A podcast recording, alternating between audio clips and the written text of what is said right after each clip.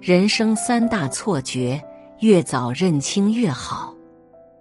蒋勋曾说：“很少有一本书像《红楼梦》，可以包容每一个卑微的角色。”初读红楼，我们更多的是关注宝黛爱情，在读时，则会不自觉的被那些在主子和下人间周旋的丫鬟吸引目光。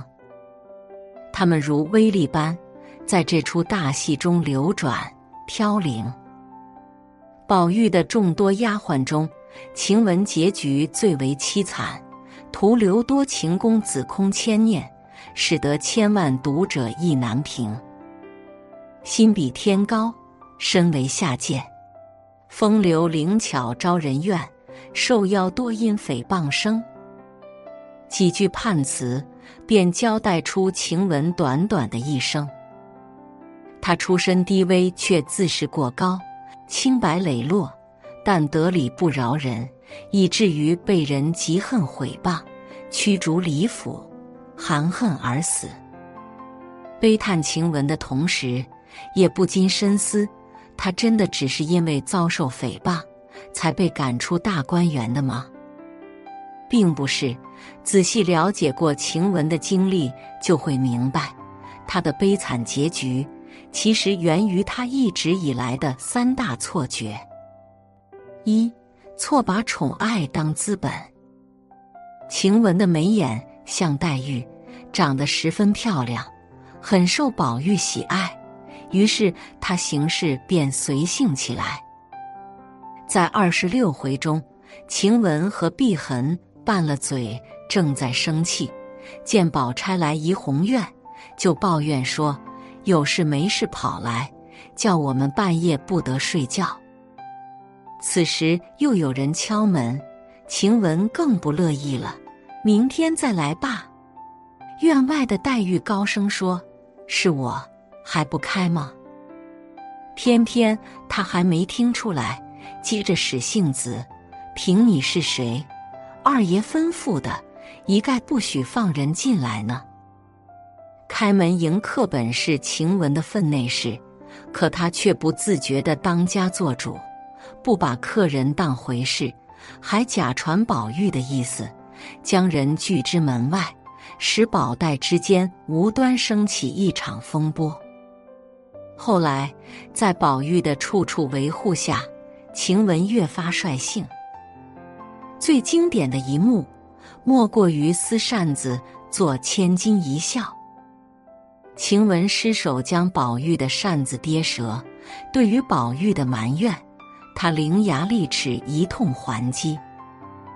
不仅把宝玉气得浑身乱颤，就连来劝架的袭人也落个灰头土脸。明明是他有错在先，宝玉批评的有理有据，可他却仗着自己受宠，逾规越矩，失了分寸。当晚间，宝玉来哄他，说那扇子原是山的，要撕着玩儿，也使得时。晴雯听完，便笑道：“既这么说，你就拿了扇子来，我撕。”宝玉递出扇子，晴雯接过来，果真痴痴几下撕了，还夺了麝月的扇子。麝月赶紧阻拦，让他们少造孽。之后，晴雯因为宝玉对自己的纵容，更是逐渐模糊了自身定位，形成错觉。他以为自己是怡红院的主子，随心所欲的做派愈加严重。无论谁反驳他，他都要对回去，处处树敌。古语说：“恃宠骄纵，是赤日甚。”真正聪明的人都不会把他人的倚重当资本，别人越是抬举，他们就越低调，因为他们知道。清醒自持，方能行稳致远。相反，不自知的人，如果因他人给予的恩泽和宠幸，滋生出傲慢与骄横，便容易招人厌恶，产生矛盾。二错把刻薄当率真。自从贾母将晴雯分派给宝玉后，晴雯就只认宝玉，不把其他人放在眼里。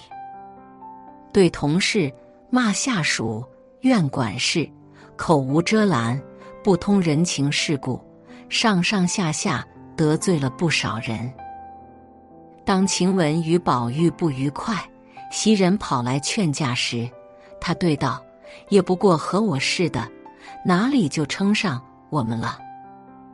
当秋文得了王夫人的赏赐，开心分享喜悦时，他抢白说那是袭人挑剩下的，我宁可不要，冲撞了太太也不受这口气。还暗示袭人是花点子哈巴狗，处处逢迎王夫人。当他撞见小红因帮王熙凤办事。不听他的无端数落时，就挖苦小红，有本事出了这园子，常常远远的在高枝上。虽然小红不敢争辩，忍气走了，但她毕竟是大管家林之孝的女儿，晴雯因此埋下了祸根。后来晴雯贪玩染了风寒，李纨担心传染给其他人。就传话说，如果吃了两剂药还不好，最好出府养病。晴雯气得大喊：“你们这一辈子都别头疼脑热的！”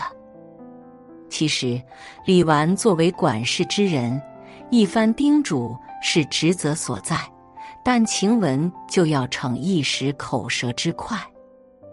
他不懂得顾及他人感受，行事不拘礼俗。对上不敬，对下严苛。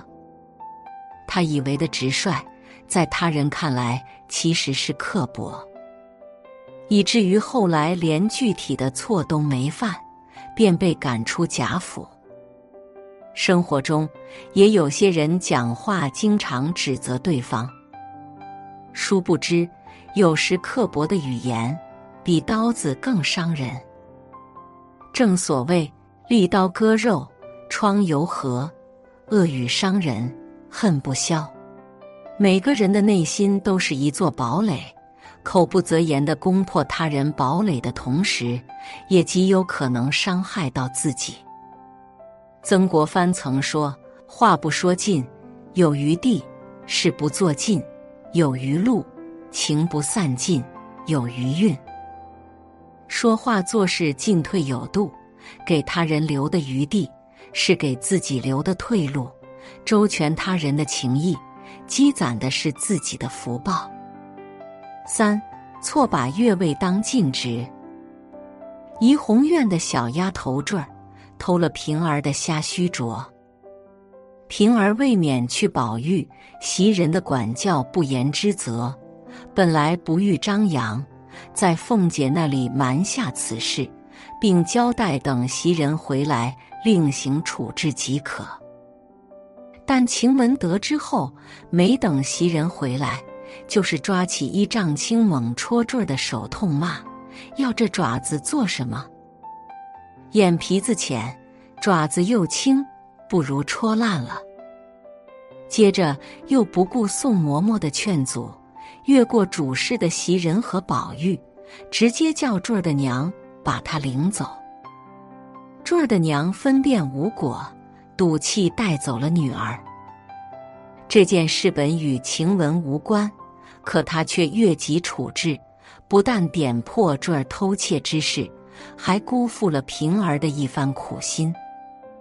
还有一次，春燕的妈妈不懂规矩，被袭人教训后已然服软，连平儿都劝说得饶人处且饶人。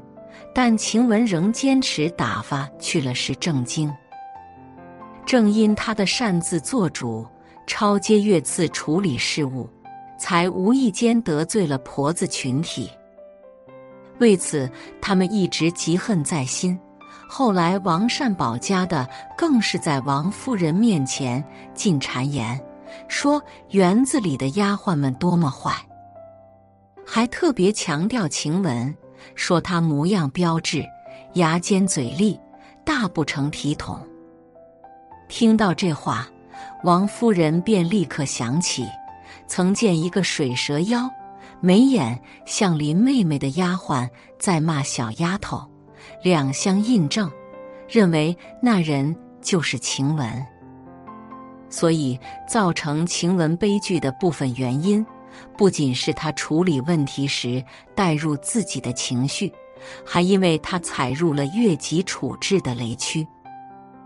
大观园中如此，现在亦是如此。《论语》有言：“不在其位，不谋其政。”在做事过程中，要清醒地认识到自己的职责权限。既不要将自己的分内工作推给别人，也不要把手伸得过长，越权行事。要坚持到位不越位，尽职不越权，否则上会损害领导威信，下会为自己招惹事端。《红楼梦》中的故事时刻警醒着我们：一个人的命运，从来都不是由某个单独事件决定的。而是福脉千里累积而成。人生在世，每个人都不是一座孤岛。要想立足于社会，就不能由着天性处事，遵循原则，看清现实，可以让自己避免很多不必要的麻烦。拎清自我，不恃宠而骄，处事圆融，少任情直性，认准定位。勿越俎代庖。未来，愿我们始终能对自己保有清醒的认知，行事稳妥，笃行致远。写作是一种修行，渡人渡己。如果是有缘人，无需打赏，点赞分享即可。种下智慧种子，助人助己，福德无量。